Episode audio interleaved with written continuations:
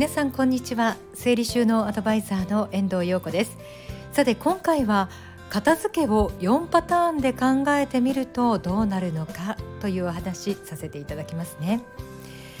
え私は講座だったりブログでも何度も言っているように片付けが好きではありません。整理収納アドバイザーはみんな片付けが好きなんでしょなんて言われることもあるんですが片付けができなかった頃も講師になった今もやっぱり片付けは面倒くさいです。でもやらなきゃ暮らしが滞って気持ちもイライラしてしまう。だから仕方なくやっているっていう側面結構大きいんですよね。講師がそんなこと言っていいの？とね思ってしまうところもありますが本音だから仕方がありません。ただ大きく違うのは一生いやいや片付けをし続けるより嫌だけど片付けを得意分野にしてしまえば苦じゃなくなるという気持ちを持ったことなんです。嫌いなことを好きにならないといけないなんてそんなしんどい話ありませんよね。だったら好きではなくて得意になればいいんじゃないか。そういうふうに思うようにしました。そこで片付けができるできない片付けが好き嫌いっていうのを当てはめてみるとどうなるか考えてみました。縦軸の上の方が片付けが好き。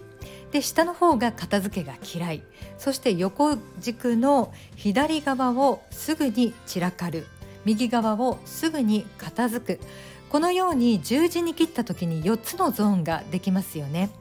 私はもともと片付けが嫌いですぐに散らかってしまう左下のゾーンでした。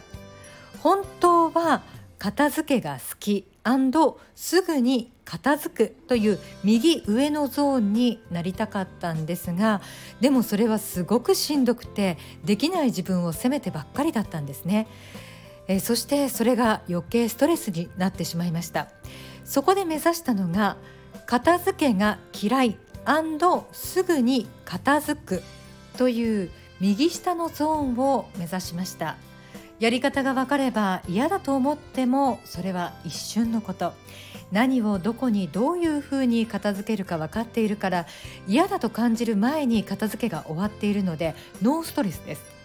どんなに片付けが嫌いでもその後の考え方ややり方によって片付け好きになるっていう方もねいらっしゃると思います。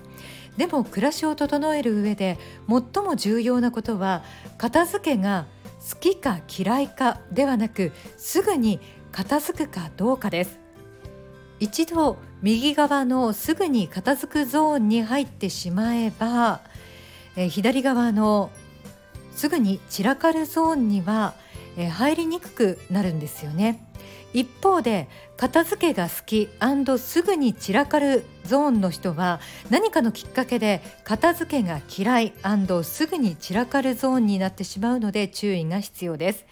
まあ私が考えた理論なので落とし穴はありそうな気はするんですがまあとはいええー、部屋をきれいにするためには片付けを好きになって収納もぴっちりできるようにならなければならないっていう呪縛にとらわれていた以前の私からするとこの4つのゾーンで考えた時にすごく気持ちが楽になりました。さあ今お聞きの皆さんも、えー、参考にされてみてはいかがでしょうか。ちなみにこの4つのゾーンを区切った時に、えー、1つずつアドバイスをするのであればまず片付けが好きですぐに片付くという右上のゾーンにいる方はこれからもその調子で頑張ってほしいと思います。続いて片付けが嫌いだけどすぐに片付くというゾーンの人は自分なりの片付け方法が見つかっているようなんですが